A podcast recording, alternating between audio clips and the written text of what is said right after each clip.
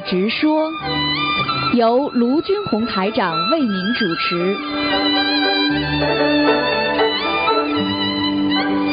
好，听众朋友们，那么今天呢是二零一七年十一月二十四号，星期五，农历十月初七。好，听众朋友们，那么下面呢就开始解答听众朋友问题。喂，你好。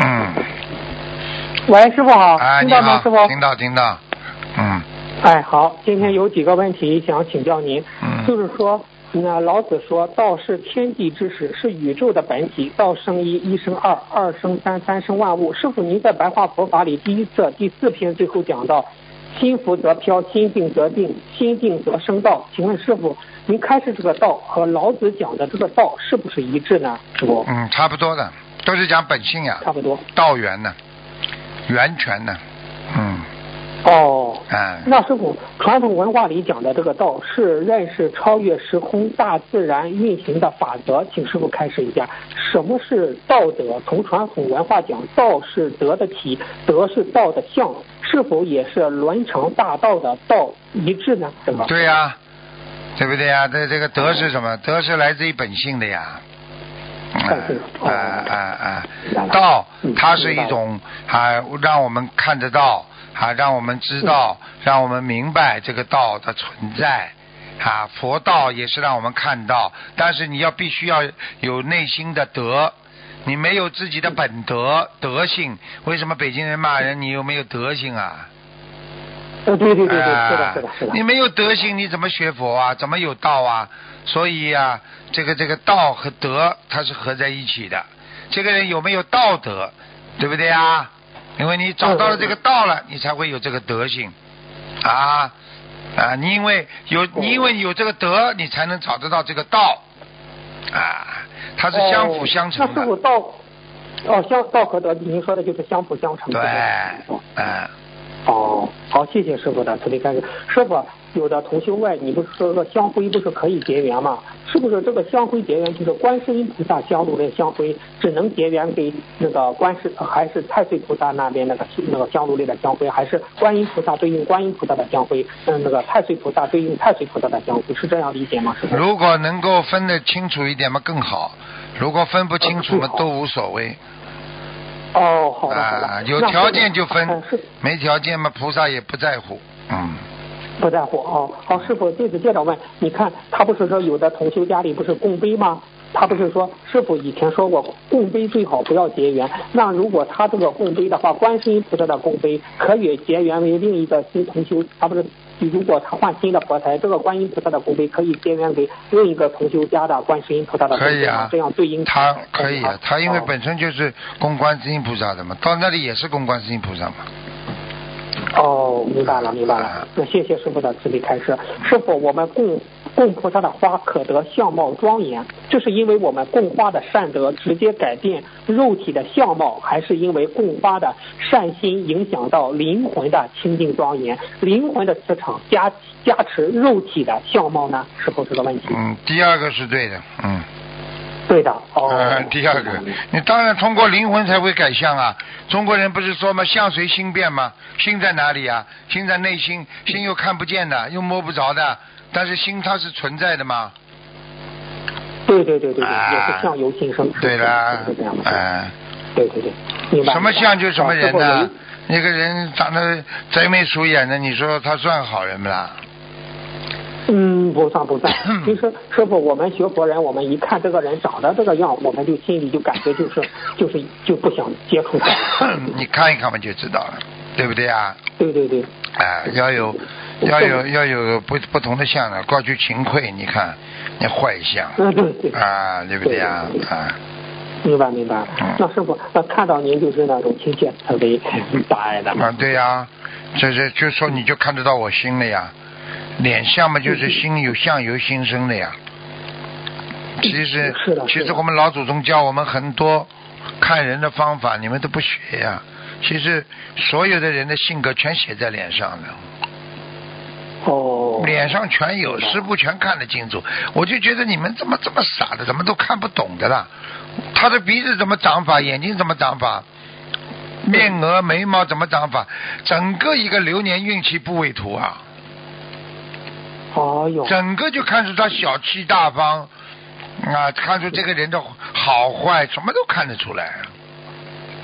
哦，明白了。那师傅，你见了呃，你见你见了嗯您的弟子，不用给他看图腾，你看这个脸就知道了，是这样吗？看脸嘛是看脸，看图腾嘛是接受天上规定的给他的气气场呀。就比方说他的命运啊哦什么在脸上看也看得出来，但是你要是直接接受天上的气场，那是更厉害了。因为他问的很多问题，哦你在脸上上看不出来的呀。他问你，我我奶奶到不到天上了？你看她的脸呐、哦，不不不，你中医最多能够看出我的肝不好，心脏不好。你心脏不好的人耳朵上面有一横横杠的，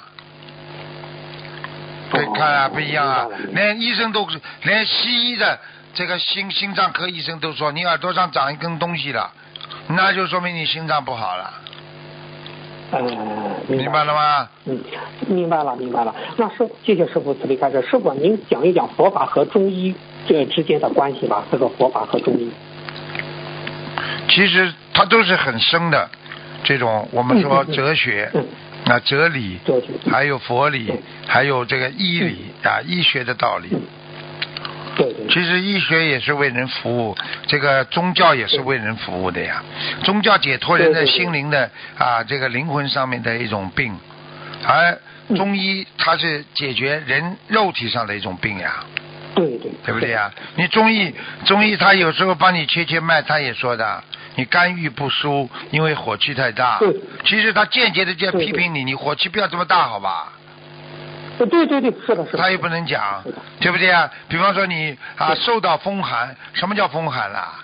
吃的东西不好呀，是是是。啊对，风寒了。我告诉你了，还有呢，啊中医，比方说说你呀啊胃虚啊气虚，气在哪里啊？气虚什么意思啊？气虚就是这个人要倒霉啦。哦。过去中医帮人家看病，跟他说去虚，你这个人就要倒霉了。明白了，明白了。你说这个人这个人如果阳气不足的话，讲话都没力了，你说这个人能做官不啦？能发财不啦嗯？不能不能啊嗯，不能不能，啊！明白。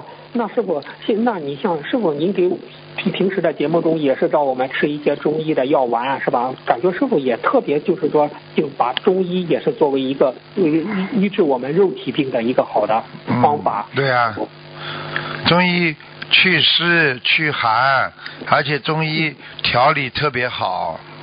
中医呢，主要是在前期使用比较多，等到你已经就像我说的果出来的话，你当然还得看西医呀、你调理的好，你不会有果的时候，你造阴的时候，你全部用中医，你等到果出来了，你只能用西医来开刀了呀。呃，对对对对，哎对对对，是啊，明白了明白了。嗯，嗯嗯，那是否有有的人气血不足，这个气血不足，嗯，气跟血在一起的呀，血流的好，这个人气就足呀。我问你，汽车也是这样，里边的里边的阴茎 oil 啊，就像这个人的血一样，汽汽车的那个汽机油在主机里面流得好，汽车就跑得好，跑得快。如果你阴茎 oil 为什么要经常去换了？你里面粘起来了、旧了、脏了，嗯，那你汽车就停滞了，就跑不动了。那人如果血不好，那个人气一定不好的呀。所以血脉不好的人，这气就不气就虚呀。明白了明白了。啊那那中医怎么去调理呢？是不是针对这个问题，有好有一些中医调理嘛，就是气虚嘛，补气、白芪，嗯，对不对啊？红枣、哦桂圆啊西洋参都是补气的嘛，对不对啊？哦，调理，你要是调理血的话嘛，呀，多吃一点补血的东西啦，像菠菜啦，补血的啦，还有自己养血是怎么养呢？还早点睡觉养血呀。嗯。嗯。哦，明白。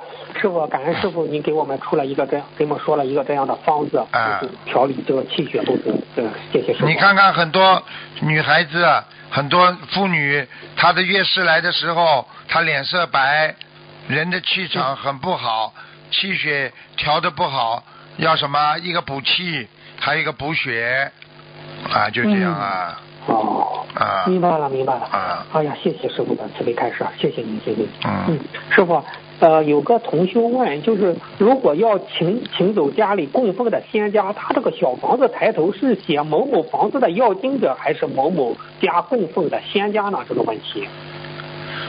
其实你这个问题，师傅早就想讲了。如果你这个仙家不是供在外面的，你就可以写仙家；你要是供在门口的，你就写家里的要经者了，因为那不是正的。你就是仙家的话，也有正的和外面野的不不正的。嗯嗯嗯。听懂吗？哦。那是为什么叫孤魂野鬼了？是是是是。为什么叫野了？这还不懂啊？哦，嗯。嗯，明白了，明白了。那师傅他就是没有修仙心灵法门之前，他就在家里不是供着这个仙家，他想请走的话，就直接写某某家供奉的仙家就可以了，是这样吗，师傅？嗯，我呢为什么不叫你们写仙家呢？因为也是请走总不是件好事情。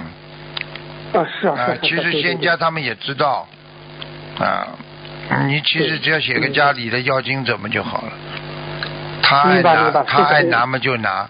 他爱不走嘛就不走，因为这样的话，你你如果写了仙家，你必须要，你必须要就是等于逼着要仙家要离开。你写家里的房子要经者，他拿了小房子之后，有的就离开了。就算不走的话，他过一段时间也会拿了小房子走掉的。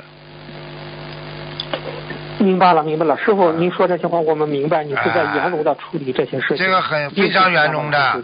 你要是不写家里的小房子，你要写，举个简单的例子，人家到你家来吃饭的话，对不对啊？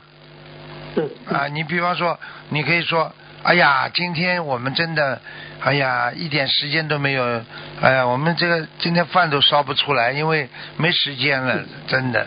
那人家就站起来，哎呀，我不吃饭了，我走了走了，那就人家很客气的，他自己就主动的。如果你跑过去说，先生，今天我们晚上不做饭，请您离开。你现在知道了不啦？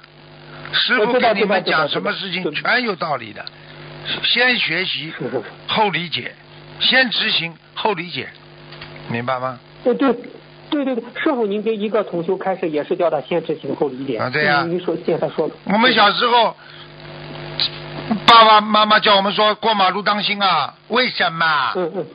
你先你先给我当心点再说。为什么？为什么以后大起来你就知道了？明白了，明白了，谢谢师傅的慈悲开示。嗯。嗯，师傅，呃，请还请教师傅一个问题，就是关于那个佛台背景画嘛，有的家有的同修家里的佛台很大，他就是打印了一张很大的佛台背景画，但是没有开光。师傅如何？嗯，那这样让这个佛台背景画开光呢？是带去法会还是有什么好的方法呢？师傅？佛台背景画嘛，带到法会也可以开光。哦。如果你觉得自己放在那，只要菩萨来，也等于开光。哦，就是要看你菩萨来不来了。哦，师傅可以这样，你你刚才说的话可以，只要菩萨来了，这个佛台背景画就开光了，对了，这样理解。对了，当然你要是能够在法会上让师傅先开光，回到家里再贴起来，那菩萨更容易来啊！你这不讲啊？哦，对对对对，更好，那样锦上添花，明白了。师傅，师傅，啊，谢谢师傅的慈悲开示。嗯，师傅。呃，还有一个呃，还有一个问题，请说是嗯，稍等稍等，嗯嗯，呃，师傅说被子不是属阴吗，不宜放在阳台上晒，楼顶有平台，可以在楼顶上晒。但是很多同修没有条件把被子放在，就是没很多同修没有条件把被子放放在楼顶，是不是只要放在家里阳光充足的地方晒就可以吗？啊，这都没问题的，可以。没问题哈。嗯。哦，好的好的，好，谢谢师，好，谢谢师傅的慈悲开示。师傅，现在的时间过得非常快，流失速度快的惊人。以前一个小时一一个小时半个小时可以做很多事，现在感觉发个呆几句话就没有了，这是什么原因？如何才能留住时间呢？师傅，他就是天时呀，天时所以很多人不知道，实际上天时快。你比方说，为什么说天上一天，人间一年了？实际上它是个，对对对对其实实际上它是一种抽象性的时间概念。嗯嗯嗯，我举个简单例子，从哲学家来讲，说一个男孩子跟两个女孩子啊，两个人讲话，时间一个小时很快就过了。一个男孩子让他在火边上烤，热的嘞，你说说看，他一个小时比死还难过。你说嗯同样一个小时过去，那么为什么一个过得感觉特别快，一个一个感觉特别慢呢？它是一种抽象性的感觉的概念，明白了吗？嗯嗯嗯所以现在学佛的人时间也快，其实你不想快，其实打工的人时间也是一年一年快的。你看我们又一年了，你眼睛一眨，这四五年不就这么过来了吗？快的简直就是现在知道了吗？我就告我就告诉你，天时加快，就说明了一些问题的现象，天时的一些现象将会来临。哦，啊明白了明白了。天象来临嘛，就是就是，比方说一些啊一些这个天灾人祸啊，会越来越多呀。嗯嗯，哦。现在地震多不啦？你告诉我。是啊是啊是啊是啊，啊对不对啊？水灾呀对对、旱灾呀、地震啊，现在人祸嘛就是恐怖主义啊，对不对？嗯对对。嗯，明白了，明白了。所以师傅在弘扬传统文化，好好救拯救我们的心灵啊！嗯明白了。对呀师傅的，对呀，不容易。的。嗯，好的。呃，师傅，下一个问题，业障爆发的时候，念一张小房子相当于零点三张，平时放一条鱼相当于业障爆发时的一百条鱼。请问师傅，业障爆发前和业障爆发后相比，需要的小房子的数量是比例是三比十，而放生的数量是一比一百，为何比例相差这么大呢？师傅？我举个例子给你听听，对不对啊？你你比方说你在你在烧饭，对不对啊？嗯烧饭的时候啊，你放一点点水，嗯那么米饭烧熟了。如果你今天米饭烧糊了，嗯，你要把它变成泡饭，你说嗯你要放多少水啊？可能要放一锅子水，嗯加的更多了。对不对啊？也就是说当你做一件事情，它嗯还没有造成不好的时候，他的花出去的精力是小的。等到你啊，等到你，比方说你，我举个例子吧，你天天擦这个地方擦得很干净，嗯。啊，人家说有嘉宾来了，领导一看，嗯。也不要叫你专门擦了，可以了。那你平时天天不擦干净，到了人家领导说有嘉宾来，一看啊这么脏啊，给我擦干净。那个时候你得刷了吧？对，对对是的是的。啊，你花不是不是花的精力比平时要多啊？呃对对对是的是的是的。好了，明白了，好，谢谢师傅的慈悲开示。师傅，您在那个博客，就是师傅台长博客有一个呃有一个同修的精彩分享，我们看了也是很受益。我给我我给大家读一读吧，师傅，啊您再开始开始。啊他说：“大家好，以下是我的亲身经历与大家分享，愿大家福慧双修，精进学佛。”二零一七年十一月十七日早上，我与师兄们一起在观音堂集体上香的时候，我祈求菩萨让我能够严守五戒，守住自己的根本。上完早香之后，我就安静的坐下念经，念到一个半小时时候，我看到了一道很强的金光，于是我闭上眼睛，看到了韦陀菩萨。韦陀菩萨说要带我去看犯了邪淫的果报，然后我就跟着韦陀菩萨去到去到了一个黑漩涡，往下走着的时候，我感到害怕。韦陀菩萨跟我说：“不要怕，有我在。”不一会儿，我们就到了地狱。韦陀菩萨先带我去看的是虫子地狱，那些人被虫子住进身体里面，全身都是虫子。韦陀菩萨对我说：“你看，这些都是犯邪淫的果报。这些虫子不止钻进身体，还会钻进你的骨头里面，让你非常的疼痛。”然后韦陀菩萨带我去看铁柱地狱，那里的铁柱烫烧的很烫很热，我看到有些人都不敢走。不敢走前去，有的是被夜叉逼着向前抱住那热烫的铁柱。韦陀菩萨对我说：“你看，这也是犯邪淫的果报，在人间被热水烫的都已经很痛了，更何况是抱着这么热的铁柱。”我看的，我看了非常的害怕。接下来，韦陀菩萨带我去射。射眼地狱，我看到的是拿着弓箭来射他们的眼睛，惨不忍睹。韦陀菩萨说，这些就是在人间看了那些不该看的东西，所以有此果报。韦陀菩萨还还说，在人间犯这些邪淫会骨折骨断。韦陀菩萨告诉我，一定把在在地狱看到的一切分享给大家。韦陀菩萨说，下一次带我去看打妄语的果报。我在地狱里看到那些犯邪淫惩罚的凄惨情景，真的是毛骨悚然。我立刻睁开眼睛，冲出了观音堂，借此机会与大家分享，希望大家可以引以为戒。以上分享真实不虚，弟子有分享不如理如法的地方，请观世音菩萨慈悲原谅，请韦陀菩萨慈悲原谅，请各位诸佛菩萨慈悲原谅。师傅，分享完了。嗯，谢谢。嗯。你让你让我刚刚就就你这么分享一点时间，我还眯了一会儿呢。哦，是不是累得不得了？就是告诉你呀，地狱苦啊！你们想象一下，不相信的人，请他们想象一下就可以了。想象一下啊，你做梦像不像真的？我们不要说真的，你做梦你会痛苦吗？害怕吗？嗯，完全像真的一样。对对对，你现在就明白了吗？所以地狱就是真实存在的，而且你醒不过来的，就永远在下面。嗯，明白了吗？明白。明白。那师傅，委托菩萨带他去参加地狱，是不是就是要是警醒世人？对呀，也不要犯。就是你知道现在人最大的毛病是什么？看，看黄色的东西。因为任何的新闻里边，全部描述的很多黄色的东西，他哪怕一个一个新闻，他都要黄色的描述，所以对人的伤害极大，尤其对年轻人。所以我可以告诉你们，你们千万不要看，跳过去，不要看，咬咬牙。他不管再什么好的题目，不要去看，你们没有免疫力啊，真的。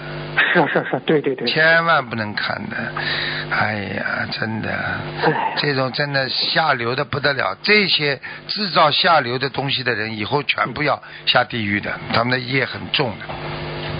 对对对。明白了吗？对对对，嗯，是对对对，其实师傅是在在这里真的是感恩委托菩萨给给给大家这么一个警醒啊，师傅通过对呀对呀对呀对呀，就是这样，嗯，所以人一定要人一定要有境界，明白吗？对对对，好，谢谢师傅的特别开示。师傅，你看你强调了白话佛法的重要性。你看这个同修他说了几点，他说是在读，就是说这个白话佛法，我分享分享。师傅，您听一听，他说这个白话佛法，嗯，您再稍微休息一下，喝口茶，师傅。嗯。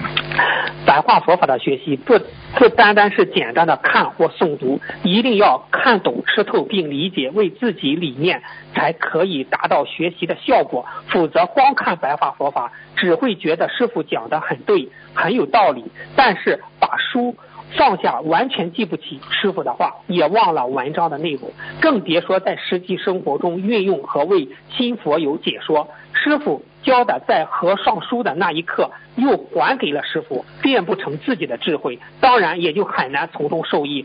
想要记住白话佛法的内容，最简单也是最笨的方法就是做笔记。像我们上学时学学习语文，每篇课文都需要分析才能理解。白话佛法也是同样，白话佛法可以说是一一本宝典，浓缩了大乘佛经的精华和理义，又。浅显易懂的，可以指导我们生活中的每个细节，带着求知带着带着求知欲，带着问题去学习白话佛法，更容易让我们有兴趣的去了解并记住内容。每一篇到底师傅想告诉我们什么？通过师傅讲的道理，如何解决我们生活中的问题？原理在哪里？有的文章很长，里面内容多，学习可以逐步分分解段落，就可以从不同的内容归纳。出每一段的中心思想，每一段可以提出自己想知道的问题，或反问自己是否想通过这段话告诉我们什么。不断的提问，不断的思考，启发自己的悟性。悟性可以帮助我们找到自信，拥有智慧，并并明心见性。如何找问题？举个简单的例子，师傅的白话佛法第一册学佛修心的目标，单从题目可以找到问题。学佛修心的目标到底是什么？文章里。涉及戒定慧的内容，那为什么要戒？戒是什么？为什么戒了就可以就能定？为什么要定？怎么定？带着这些疑问去梳理找答案，并分别整理起来，就会方便记忆，加深理解。在共修时，如果可以相互提问问题。提问回答问题，重复几次就会消化成自己学到的知识，帮助我们理解佛理，也可以帮助我们不造口业的渡人，因为都是师傅的原文。当我们能够认认真真的带着思考去学习白话佛事方法时，慢慢的才可以融会贯通佛理，并在生活中反复实践。这个过程就是修心的过程。师傅他分享的如理如法吗？可以吗？嗯，非常好，如理如法。首先举一个简单例子告诉你，就是比方说做笔记为什么好？做笔记就算你做了之后没有没有就是马上记起来，实际上第一个你可以以后看。第二个，当你在记的时候，比你脑子单单单纯的记忆，因为你的思维和你的行为合在一起在做这个事情。因为记笔记的时候，你的行为是用手在写，你的思维是听着师傅在讲，你这两个行为，一个思维和一个行为已经集中在一起了，你就加强你的记忆力，加强你的理解力，加强你的渗透力。哦，明白了吗？那是，那是做，那做白话记笔记是真的是学白话佛法的一个好的窍门绝对是啊！你看我们的法师到现在，师傅讲什么马上记下来，他们进步飞快，进步飞快的。我告诉你，你们一定要记。你们很多人在下面，师傅讲什么东西，从来不记得，就听了笑啊！哎呀，好笑！哎呀，对呀，有道理啊！师傅讲的好，好什么？咱哪点好啊？全忘记了。哦。哎呦，喜欢听师傅开示，听完了又忘记了。哦。明白了吗？明白了，明白。明白了，明白了。那师傅，您身边的弟子也都是都在做笔记，是这样吗？对呀，他们他们星期三的时候必须做笔记的，规定的。哦。你要记住啊，全神贯注，手、行为和思维都贯注，那么叫全神贯注呀。对对对。我问你做笔记的时候，你脑子不想，你手怎么写得出来啊？对对对，是的。为什么我们读书的时候，老师整天叫我们做功课啊？是是是，对。你说你不做功课的话，你你怎么记得住老师讲的话？师傅厉害了，我小的时候哪个老师挺好玩的幽默，我回到家还经常模仿他。我不但记笔记，回到家就模仿他，挺好玩的。我觉得这个老师讲话怎么这么受人家欢迎啊？我就模仿他，模仿模仿，失望了嘛，就拿笔记拿出来看一看。所以我有一次，有一次在在在学校里班级里的时候，他们那个时候也是搞什么节日的时候搞个什么活动，我就模仿了老师一段东西，把大家笑的。啊，哎，所以就是这样，所以这所以这个老师自己看着，他没跑过来抽我啊，他笑的嘞，他说他说笑有有一个老师我模仿他，他 他说师傅讲的讲的这这这比他自己还好，就是我就讲个笑话给你们听听，有一次搞卓别林还在世的时候，搞了一个卓别林这个表演大赛，嗯，结果卓别林也也上台了。嗯，哎，结果第一名是另外一个人，卓别林第二名。这个故事就是告诉你们，人家已经把你的神似，对不对啊？已经学到你的神似了啊，神似已经神已经神韵已经有了啊，明白吗？对对，哎，明白了明白了。啊，不是单单表面的行为。你看很多人现在，老伯伯、年轻人跳那个 Michael Jackson 的舞蹈。拿这个帽子，穿的这个靴子那种样子，戴副眼镜，哎呦，都是貌似杰克森。你真的神似的话，那就不容易了。唱邓丽君，学邓丽君的，会唱邓丽君的歌曲，唱的多好啊，个个都会。你有本事呢，你用邓丽君的唱法，再唱一段邓丽君没唱过的歌，但是让人家一听就知道邓丽君唱的，你这个人就叫神似。对对对，是的，是的，是的，对不对啊？是的，对对对对对对对。那师傅，您刚才讲的这神似，其实我们在学佛修心，神似就是类似于学观世音菩萨的那种精神，是这样。对了，神似和精神。什么就是什么就是精神呀？神就是说里边内涵的东西叫神呀。精嘛就是精气神啊，精气神是最里边的，气是在也在里边，但是感觉得到的。那精呢？就是表面上的东西呀，嗯嗯，明白了吗？明白。所以你这个人如果神错成神错乱了，那么你的精也错乱了呀，表脸部就怪怪的啦，所以人家就叫你神经呀。神经，对对对对对，就是神。你神经啊！先骂你神错毛病了，然后你的精再出毛病。精是什么？精呀，就是表面的东西啊。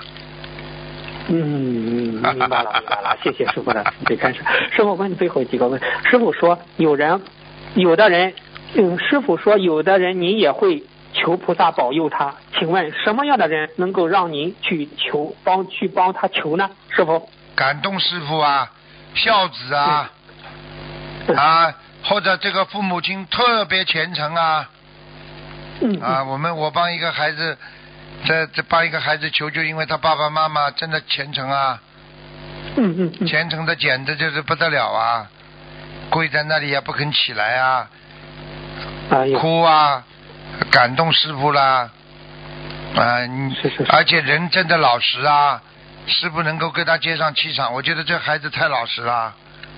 不帮他，我觉得不是菩萨。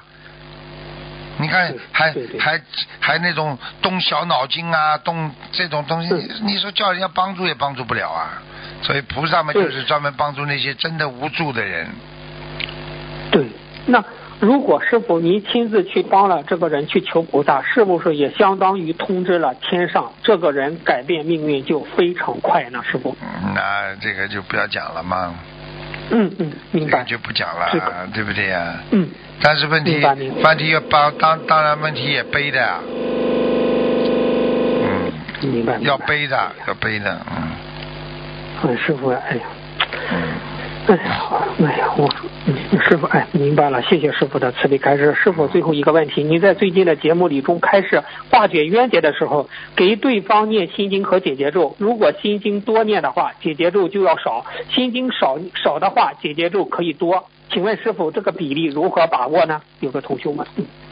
这就要看他跟你什么什么冤结了。嗯嗯嗯。你比方说他是跟你不认识的冤结，你当然多念解结咒了。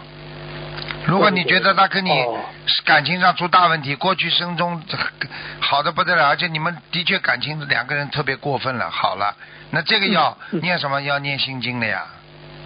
多少遍呢？师傅？多少遍？一般的七遍、二十一遍都可以的。一般那么给对方最多，平时的基本基本就是七遍呀，不要最好不要超过。嗯。因为你给他多少遍姐姐咒呢？姐姐。四十九遍以上可以念到七十八遍，哦，一般四十九遍解节奏就可以念一遍心经。哦，这个比例出来了，明白了，明白了。嗯，谢谢师傅。呃，师傅接接着问，上次不是开设了那个七佛和大那个礼佛大忏悔文，不是这个消业吗？就是说，那师傅有的同学问，大悲咒你也讲过，大悲咒也可以消业，那这个大悲咒消业和这个七佛消业和礼佛消业有什么不同呢？我要举例子啦。嗯嗯，跟爸爸妈妈说对不起，跟老师说对不起，跟警察说对不起，都是说对不起，有有没有关系啦？都一样不啦？啊，一样一样一样一样一样，啊，一样嘛是一样，就是看你犯什么罪了呀。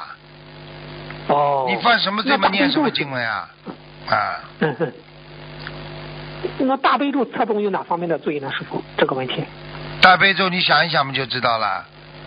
大悲咒求菩萨给你能量加持的，能量减少了嘛，犯这种乱七八糟的病了呀，就是身体上不行啦，力量不够啦，哦邪淫啦，嗯 啊，明白吗？然后呢，被人家坏人欺啦，你跟他对打啦，跟他对打官司啦，嗯，那这种消这种业的呀，哦，明白了吧？明白了，明白了。因为缺少能量的凡是缺少能量的业都是大悲咒呀。那么，那么哦你那七佛呢？七佛们，比方说刚刚嘴巴里骂一句人了。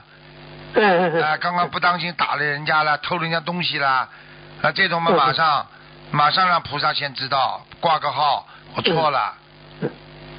然后为什么要礼佛呢？看看礼佛里边有多少菩萨，有多少佛啊？叫礼佛叫全方位的忏悔，所以礼佛最厉害，念一遍嘛，消掉不知道多少业障了。哎呀，啊明白了，明白了。师傅，您这一你这样解讲我们就明白了你。去问问看，有几个讲得出来的？我不讲谁你去问问看好了。